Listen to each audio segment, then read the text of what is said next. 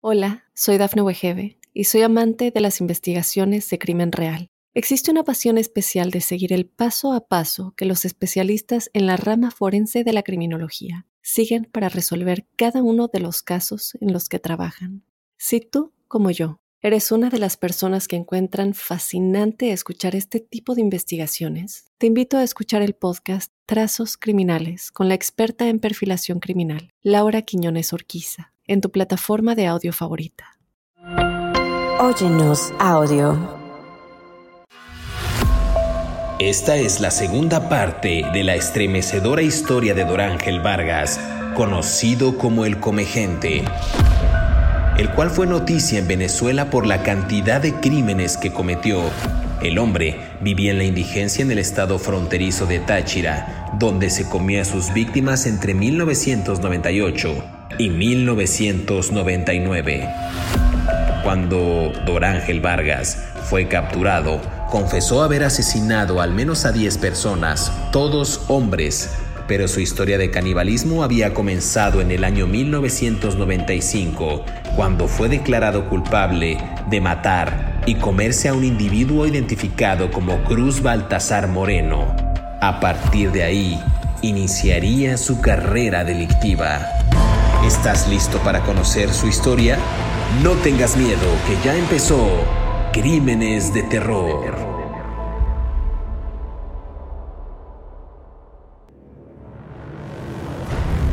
Bienvenidas y bienvenidos a Crímenes de Terror. Si aún no te has suscrito al podcast, oprime el botón de seguir en la plataforma en la que nos estés escuchando, ya sea en Spotify, iHeartRadio, Amazon Music o Apple Podcast. Así podrás recibir cada sábado la notificación de un nuevo episodio de Crímenes de Terror.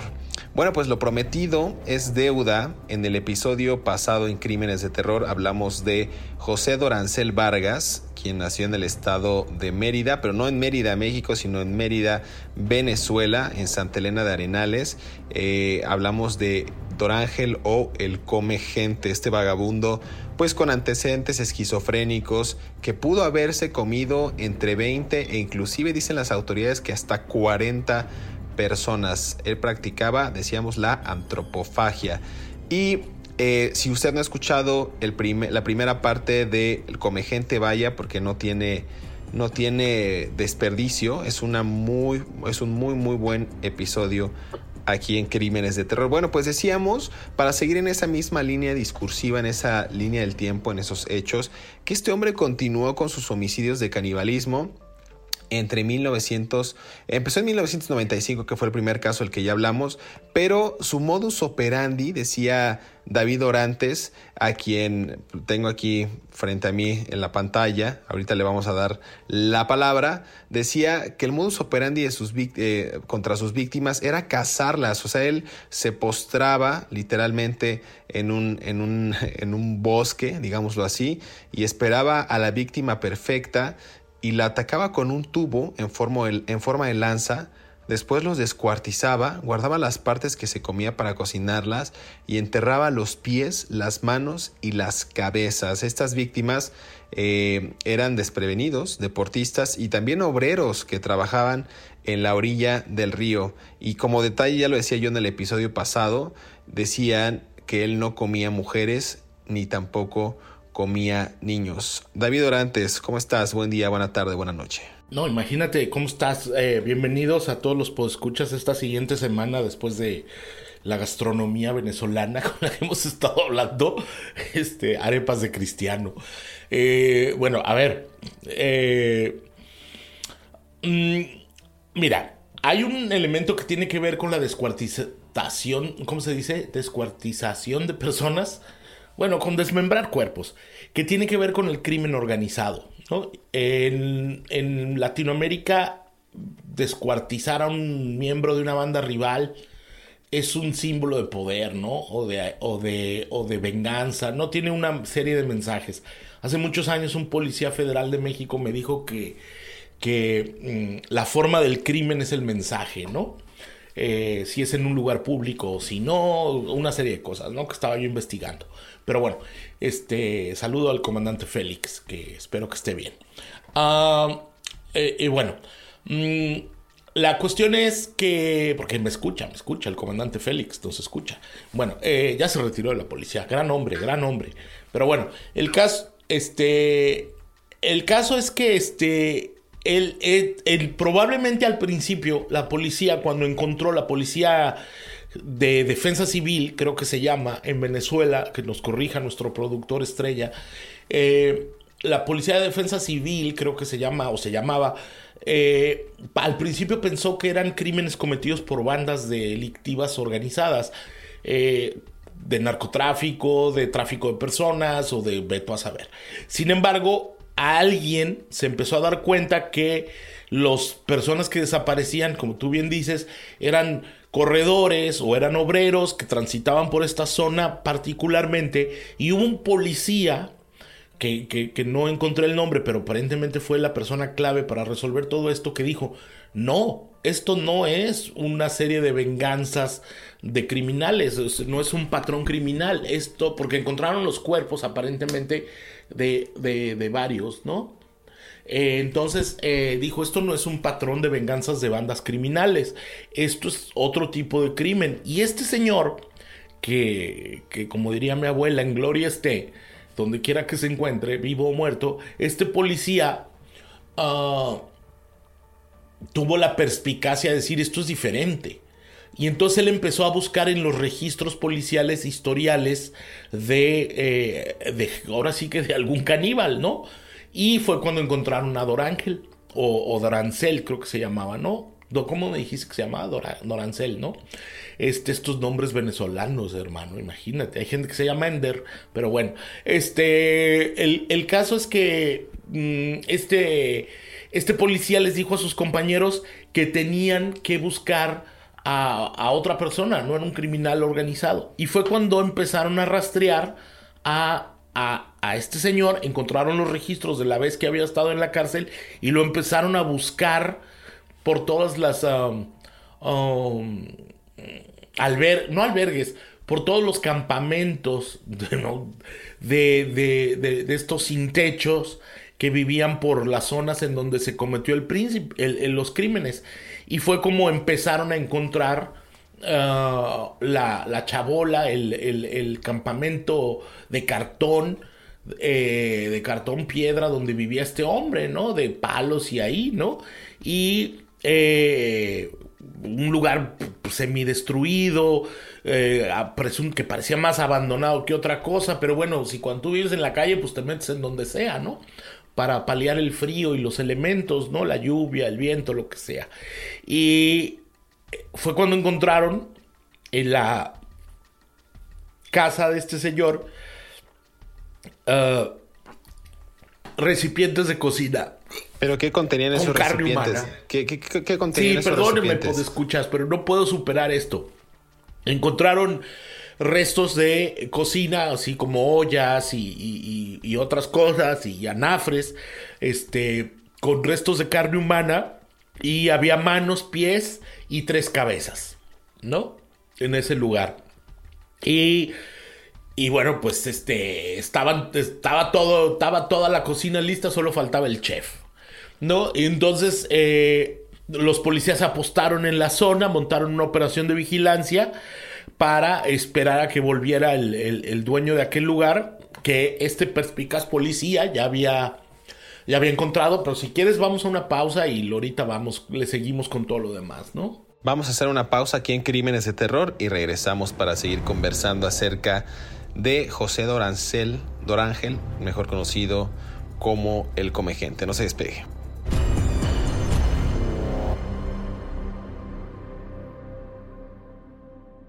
Hola, soy Dafne Wegebe y soy amante de las investigaciones de crimen real. Existe una pasión especial de seguir el paso a paso que los especialistas en la rama forense de la criminología siguen para resolver cada uno de los casos en los que trabajan. Si tú, como yo, eres una de las personas que encuentran fascinante escuchar este tipo de investigaciones, te invito a escuchar el podcast Trazos Criminales con la experta en perfilación criminal, Laura Quiñones Orquiza en tu plataforma de audio favorita.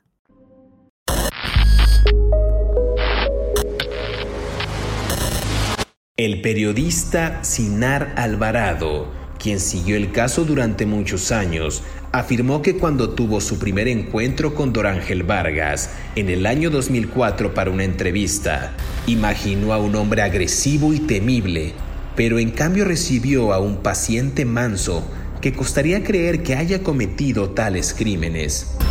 Él describió a Vargas como un hombre desubicado en tiempo y espacio.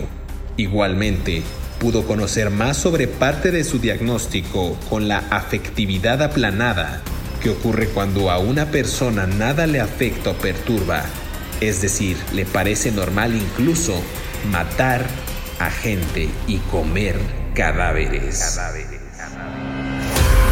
Sigue escuchando la historia de Dorángel Vargas aquí en Crímenes de Terror.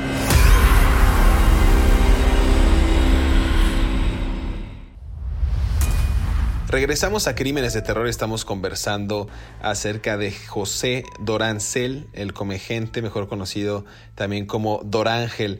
Aquí decías tú algo bien interesante, David, porque imagínense ustedes que las autoridades llegan a esta vivienda precaria, por supuesto, y encuentran estos recipientes con carne humana, vísceras, preparadas para su consumo, tres cabezas humanas, varios pies y manos. David Orantes está al borde del vómito, pero es que, a ver, tras ser capturado este hombre como, como si nada, insisto, la inoperancia eh, de las autoridades venezolanas para dejarlo en libertad después de haber cometido el primer, yo sé que, bueno, no, no, no es este atacar al, al, a nuestro productor que es de origen venezolano, pero es que es una constante en América Latina, no hay una justicia o la justicia es selectiva.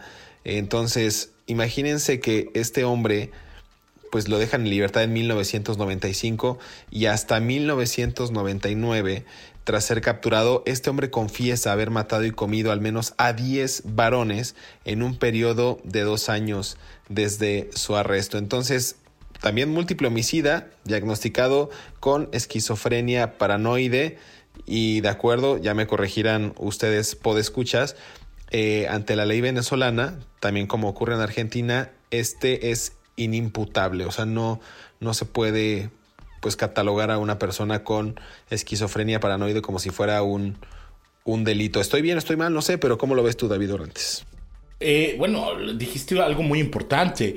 Dijiste que, que, no hay justicia en nuestros países y pues eso es así. O sea, en Latinoamérica desafortunadamente, nos guste o no, es el, es el reino de la impunidad, ¿no? Los malandrines campean a sus anchas este, y hay una corrupción brutal y, no estoy atacando ningún país en particular, desde el río Bravo hasta la Patagonia, ¿no? Y hace muchos años me acuerdo que yo fui a una, a una cárcel de Santiago de Chile, no voy a explicar por qué, porque eso tiene que ver directamente con mi trabajo, y me acuerdo que era una cárcel que estaba casi como en el centro, me llamó mucho la atención. Y, bueno, me llamó mucho la atención que tenían un pabellón de celdas dedicado a los presos que eran cristianos, ¿no? Y un, uno de los uh, presos con los que yo tenía que hablar era justo un, no voy a dar más detalles, pero bueno, justo estaba ahí en ese pabellón, ¿no? Yo me acuerdo que le dije, ¿por qué está usted preso, no? Yo sabía sus antecedentes, ¿no? Y me acuerdo que el que me dijo por pobre, Dice, porque no pude, no, porque no pude sobornar a las autoridades, o como si hicieron mis este, aliados, ¿no? En el crimen. Entonces, bueno, pues, ¿qué, ¿qué, vamos a saber nosotros, ¿no? De este, de, de, de, injusticia, si no lo hemos visto, si lo hemos visto toda la vida en Latinoamérica, ¿no? Y, y más cuando tienes dinero, pero bueno, de eso no está este podcast. A ver, uh, yo quiero decir algo que me llama muchísimo la atención. Cuando van, o sea, cuando van a la, a la, este es el segundo segmento, ¿verdad? Cuando van a la, a la, este, a, a la casa que se le estaba cayendo a este pobre hombre y esta policía encuentra todo lo que encuentran, este, este tipo empieza a declarar cosas que me van a hacer vomitar. De verdad, o sea, no voy a poder comer hoy en todo el día ni me voy a poder comer nada. Mm, él decía que le gustaba hacer un, un, guisado con la lengua de las víctimas porque le salía muy rico. Y luego que los ojos los utilizaba para hacer una sopita que era muy nutritiva y sana. ¿No? O sea, ¿Tú te imaginas un policía interrogando a este señor y este señor contándote estas cosas tan quitado de la pena como si viva la Virgen? O sea, obviamente no estaba bien de sus facultades mentales, obviamente no lo está. Y yo no me voy a cansar de repetirlo, este, ya lo dije en el, en el, en el, en el episodio anterior, cuáles son los mecanismos de salud mental con los que vivimos en Latinoamérica, pues, ¿no? Si en los países desarrollados no nos hacen caso a, las personas, o no les hacen caso a muchas personas que tienen padecimientos mentales, imagínate en los países con problemas en desarrollo, ¿no? Pero bueno, con pobreza extrema como África, India y otros países, ¿no? Digo, Haití, ¿no? O sea, imagínate. Este. Luego este hombre declaró también que, les va a causar la náusea seguramente a muchos podescuchas este, de buen diente, ¿no? Que él prefería eh, hincarle el diente, estoy citando al periódico de lo que estoy leyendo, en la panza del hombre, así que este, el menudo, para decirlo en México, este, los callos, para decirlo en español de España, porque tenía mejor saborcito. ¿No? Y desechaba otras partes más duras de los seres humanos porque le causaban indigestión. Pues sí, ¿verdad? No, esto de comer cartílagos de los dedos, pues no está bien.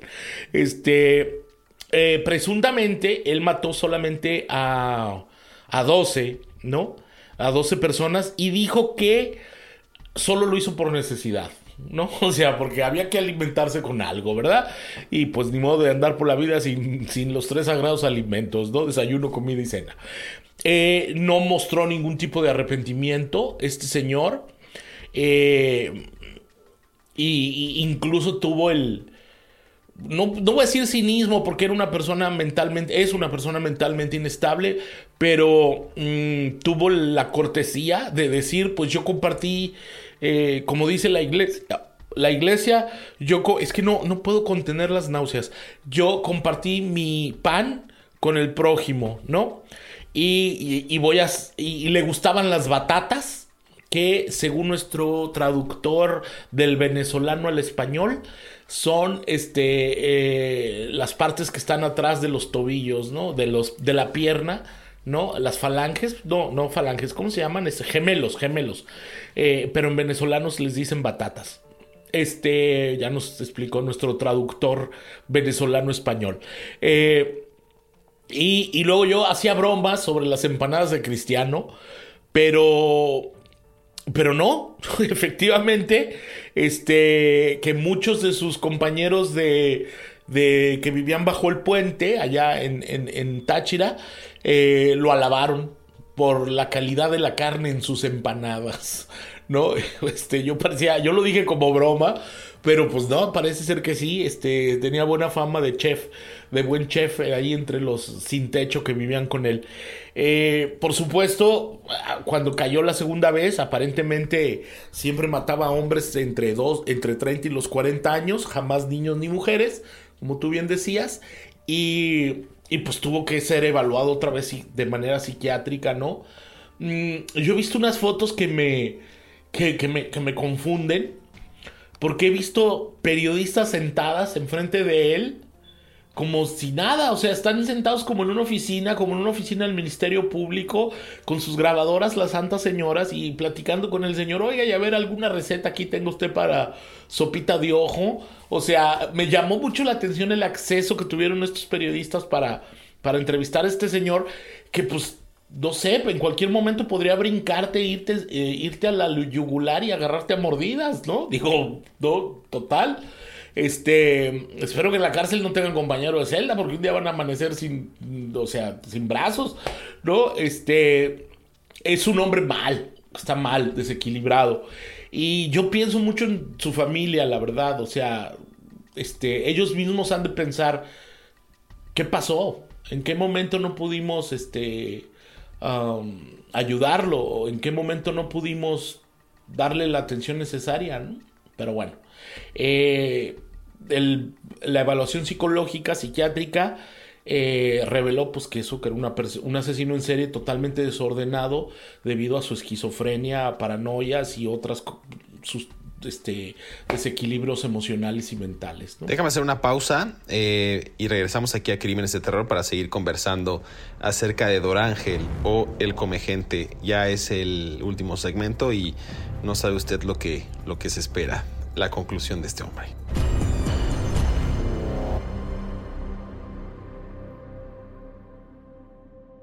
Hola, soy Dafne Wegebe y soy amante de las investigaciones de crimen real. Existe una pasión especial de seguir el paso a paso que los especialistas en la rama forense de la criminología siguen para resolver cada uno de los casos en los que trabajan. Si tú, como yo, eres una de las personas que encuentran fascinante escuchar este tipo de investigaciones, te invito a escuchar el podcast Trazos Criminales con la experta en perfilación criminal, Laura Quiñones Orquiza, en tu plataforma de audio favorita. El llamado Comegente tiene más de 20 años detenido en una misma celda y está ubicada en los calabozos de la policía del estado de Táchira. Su caso ha sido un desafío para la justicia venezolana debido a que tiene un diagnóstico de enfermedad mental y no hay una infraestructura psiquiátrica carcelaria disponible, es decir, la pena máxima en el país sudamericano es de 30 años, pero no ha recibido una sentencia hasta ahora aunque en la actualidad continúa privado de su libertad. En 2020 existieron diversos rumores de que el comegente había salido en libertad. Sin embargo, ese rumor fue falso. Se desconoce actualmente el futuro de su situación judicial. Sigue escuchando la historia de Dorángel Vargas, el comegente, aquí en Crímenes de Terror.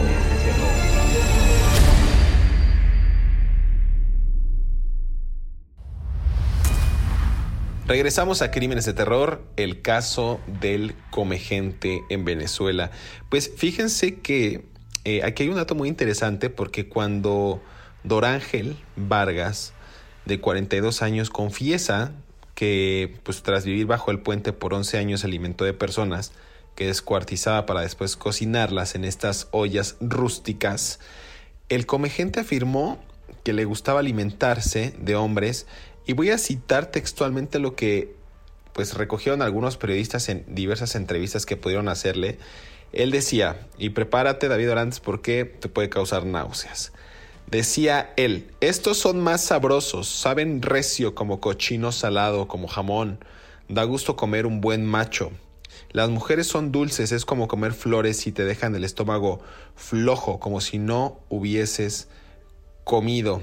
También decía él eh, pues él siempre habló de, según espíritus que lo atormentaban y le decían algunas cosas que él tenía que hacer. Hemos escuchado historias y hemos contado también las mismas aquí en Crímenes de Terror de cómo algunos asesinos en serie dicen que escuchan voces y esas voces les dicen cómo matar a la gente o a qué zonas moverse o por qué o cuáles son las motivaciones principales. Eh, decía, insisto, que le gustaba alimentarse de hombres bajo el argumento que sabían pues, más sabrosos, amarranos salado, un sabor parecido al jamón. Entonces a mí me parece interesante. También decía, según el criminal, que las mujeres eran dulces, algo así como comer flores, y dejan el estómago flojo también. O sea, como si la carne de la mujer le cayera ligera y él decía, son como si no hubiese comido. También él recordó que una de sus víctimas, eh, de nombre Manuel, su amigo y compañero de la cárcel, a quien cocinó como relleno de deliciosas empanadas, de acuerdo a un testimonio de las personas que comieron sin saberlo. Y tú lo dices de broma o lo decías de broma David Dorantes, pero sí se le conoció eh, a partir de noviembre de 1998 como el Hannibal Lecter de los Andes. Sí tuvo ese ese apodo. Lo decías quizás de broma, pero sí, sí tuvo ese mote este hombre. Entonces, yo creo que aquí es interesante saber y conocer cómo es que la salud mental está afectando a estos eh, potenciales asesinos en serie, porque cuando no se atienden las causas, pues evidentemente se siguen propagando estos vicios. Y yo me encontré varias fotografías de este hombre. Tú decías, David, que cómo se postraban las periodistas eh, frente a él para pues, hacerle una entrevista y antes no saltó este hombre a devorarlas. Parece broma, pero no es broma. Este hombre, ¿han visto la película de Jumanji, donde Robin Williams, el actor, el fallecido actor, eh, pues va a la selva y se mete a un juego y demás, pues es idéntico a esa caracterización de Robin Williams en la película de Jumanji. Seguramente ya se han de imaginar los podescuchas de quién nos referimos, pero es un tipo que no se ve loco. Inclusive algunos periodistas decían que cuando se toparon de él en entrevistas no se imaginaban a un hombre agresivo y temible, pero pues más bien veían como un paciente manso que les costaba trabajo creer que él había cometido esos crímenes. ¿Tú cómo lo ves, David Orantes? Estamos en la recta final de este episodio. Es que fíjate que en algunas de las fotografías tiene un aire ausente. O sea, es como si estuvieras viendo a un adulto con una mirada como de un niño. Yo creo o sea, no tiene conciencia de lo que pasó, ¿no? Mm, no sabemos si hay antecedentes de esquizofrenia en su familia, de desórdenes mentales, de, de, de qué, ¿no? O sea, y esto también tendría que ser importante para la evaluación psiquiátrica en la que está. Según entiendo, él está en una cárcel ahí en San Cristóbal porque no puede estar en la cárcel general, está como en una cárcel municipal, porque no puede estar en la cárcel general porque parece ser que representa un peligro para él tenerlo ahí, lo podrían matar. Eh, hay un periodista y escritor venezolano, si mal no recuerdo, que se llama Sinar Alvarado o Sinar Alvarado, te digo estos nombres venezolanos. Hay gente que se llama Ender, eh, que escribió un libro que se llama Retrato de un caníbal, los asesinos de Doráncel Vargas Gómez, que está en la editorial Debate y que yo ya me lo pedí por internet. Mm, que, que, sería muy interesante y que lo ha entrevistado varias veces este señor, según entiendo, y que sería muy interesante para entender el contexto. Lo que, lo que yo sí creo es que este señor Dorángel o Dorancel eh, mm, es más bien, como siempre lo digo, un producto de la sociedad enferma en la que vivimos, ¿no? O sea, es, un es el resultado de la sociedad enferma en la que vivimos, ¿no? No, no hubo quien lo cuidara y, y a nadie le interesó la vida de un muchacho que estaba obviamente desequilibrado, tal vez no le interesó ni siquiera a su familia, no lo sabemos, ¿no? Y que, que él, él, él, está enfrentando una situación de la que ni tal vez ni siquiera él mismo es consciente, ¿no? Eh, parece ser, según algunas crónicas periodísticas, que su familia lo visita cada vez menos, ¿no? O sea, literalmente lo están abandonando, ¿no? Eh, y yo creo que, yo creo que muchos neurólogos, este, les encantaría hablar con este señor y hacerle algún tipo de pruebas científicas que nos podrían ayudar a explicar y a prevenir eh, casos similares en el futuro, ¿no? Me parece que sería muy importante que este señor este, pues, cooperara con, la ciencia de alguna manera dentro de sus capacidades, pues para que podamos entender sus mecanismos mentales y, y prevenir en el futuro otras cosas. Pero, pues, no va a suceder y desafortunadamente, pues tuvimos a este señor, el caníbal de Los Ángeles, de los Andes, eh, allá en Táchira, Venezuela, precioso lugar, de gente buena y linda, que tiene una gastronomía extraordinaria y que son de un corazón infinito, caluroso y, muy lleno de vida, ¿no? Como todos los venezolanos. Fíjate que aquí la, la única disyuntiva es que este hombre eh, pues es un desafío para la justicia venezolana porque este hombre tiene un diagnóstico de enfermedad mental, no hay una infraestructura psiquiátrica carcelaria disponible. También debemos de saber que la pena máxima en este país por los actos que él cometió es de 30 años. Entonces, el hombre tampoco ha recibido una sentencia y en la actualidad pues sigue privado de su libertad. Dices tú que en una celda posiblemente de la policía del estado de Táchira eh, tiene más de 20 años recluido. A mí lo que me preocupa es que este hombre pues en la actualidad tiene 66 años, quizás podría salir muy pronto, no sé, no sé, tampoco se, se conoce su situación judicial, no sé, había también rumores de que probablemente pudo haber salido ya de la cárcel, pero eso es falso. Entonces hay muchas lagunas eh, en, este, en este caso, en el ámbito judicial, en el ámbito jurídico, que valdría la pena que alguien pues, nos explicara un poco mejor si es que tiene conocimiento de ellos y cree que puede salir Dorángel Vargas de la cárcel e inclusive pues, la hipótesis de si podría o no seguir comiendo gente en el futuro. David Orantes, ¿algo más que quieras agregar? Sí, que eh, hay una entrevista con él de un periódico que se llama El Carabobeño donde hay una, hay una pregunta que le hace el reportero, que no cita el nombre, el reportero no sabemos quién le hizo la entrevista, pero, pero le dice, y Dorancel, ¿a qué le teme? ¿Usted a qué le teme? Y él contesta a la muerte.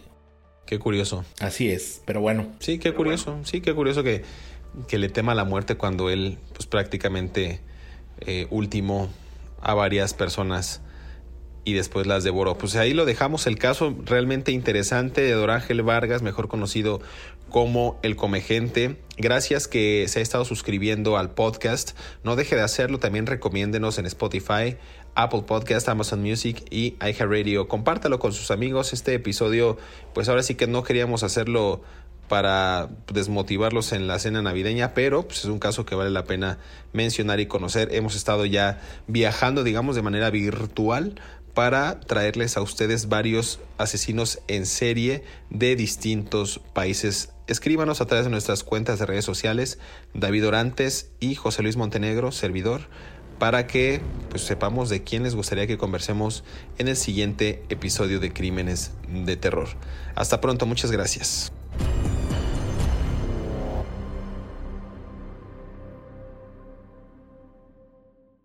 Hola, soy Dafne Wegebe y soy amante de las investigaciones de crimen real. Existe una pasión especial de seguir el paso a paso que los especialistas en la rama forense de la criminología siguen para resolver cada uno de los casos en los que trabajan.